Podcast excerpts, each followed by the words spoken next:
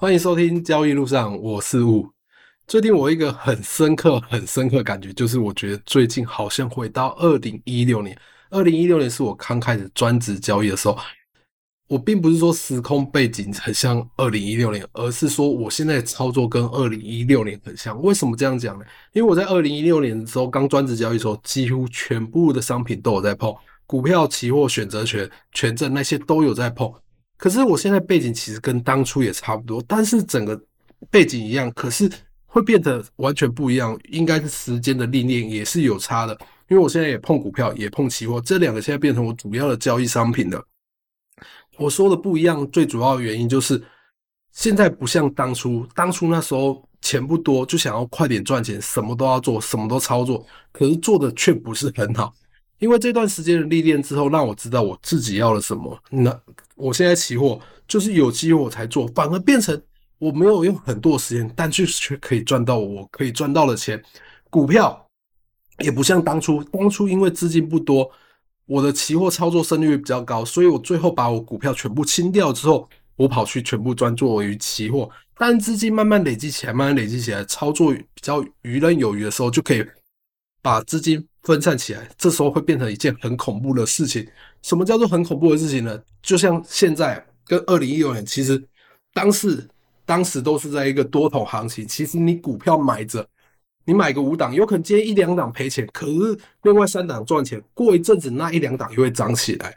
上礼拜我讲的有一档股票原本赚七十趴了，然后我最近看，这就是礼拜五看以后，我看到哇靠，赚到一百趴了。当时在二零一六年的时候，我也买过一只标股，真的是标股。我买进去的时候，连续七根涨停板还是八根涨停板，就连续的。我那时候觉得靠，也太变态了吧，就是这样子。现在时空背景也是这样，因为 AI，因为任何的事情，台股在这个礼拜真的喷的跟鬼一样，就只因为一个回答这样爆喷，而且这时候就会出现很多很意外惊喜，可以让你赚到很风险很低的钱。所以这时候让我真的让我回想到跟二零一六年一样，但是因为已经交易久了，稳定下来，知道自己要干嘛了，然后现在的时间反而赚得很顺利，赚到你该赚了，股票赚钱，期货也赚钱，然后我又有很多时间可以陪家人。像我这样讲好像有点臭屁，可是我要讲的就是，其实很多事情都是时间磨练历练过来，你知道自己在干嘛之后，你会发现，其实以前做了很多事情，其实都是养分，到现在以后，你会知道你在干嘛。像我最近这几天做完盘之后，带那前几天带狗去看医生，就开刀，他其实开两次刀，然后开完两次刀，那次医生也不确定时间，我就全家带出去了，也是第一次我全家带出去逛百货公司。那时候跑去台中的诶、欸、新光三月跟搜狗，反正就是这两间在一起的，我忘记名字了。我跑去逛他们，然后那天逛了。八七个小时，八个小时，因为狗狗一直还没好，我们就逛逛逛。原本想说中午吃完以后逛一下，应该就可以去接狗，就逛到最后打去问医院，医院也还没说好。然后我想说好，那我再去吃晚餐好。小孩真的还蛮配合的，其实就是小小的哭哭闹闹，不会到很离谱，就是哄哄哄着。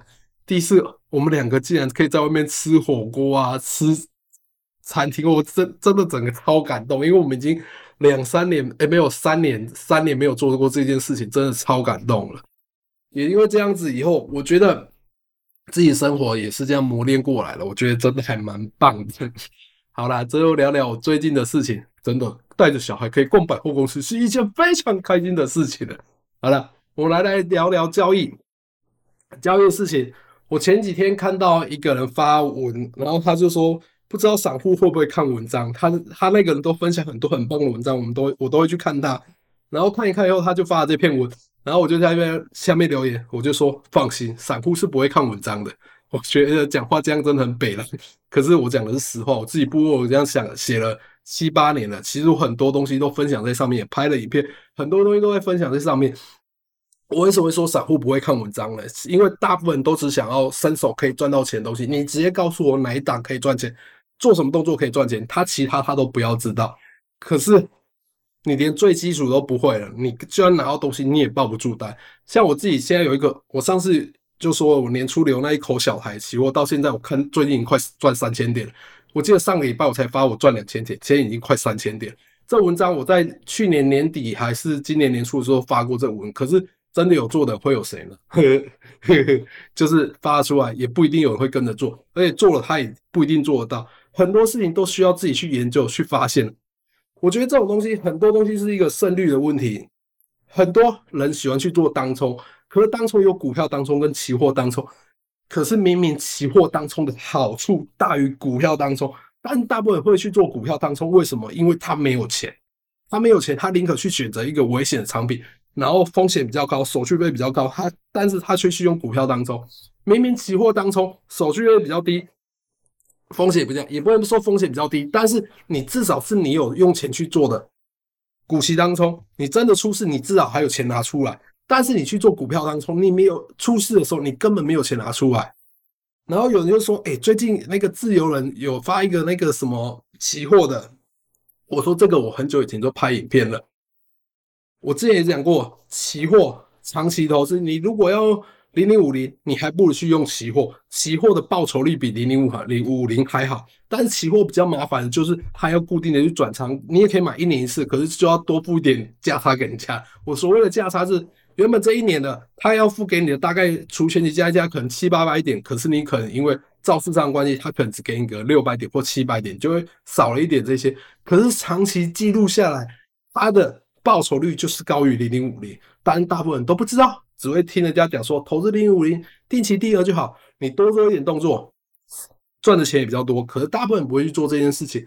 然后有人开始交易的时候会选择去交易选择权，不去交易期货。如果是我，我会跟你讲，要你就去交易小孩期货。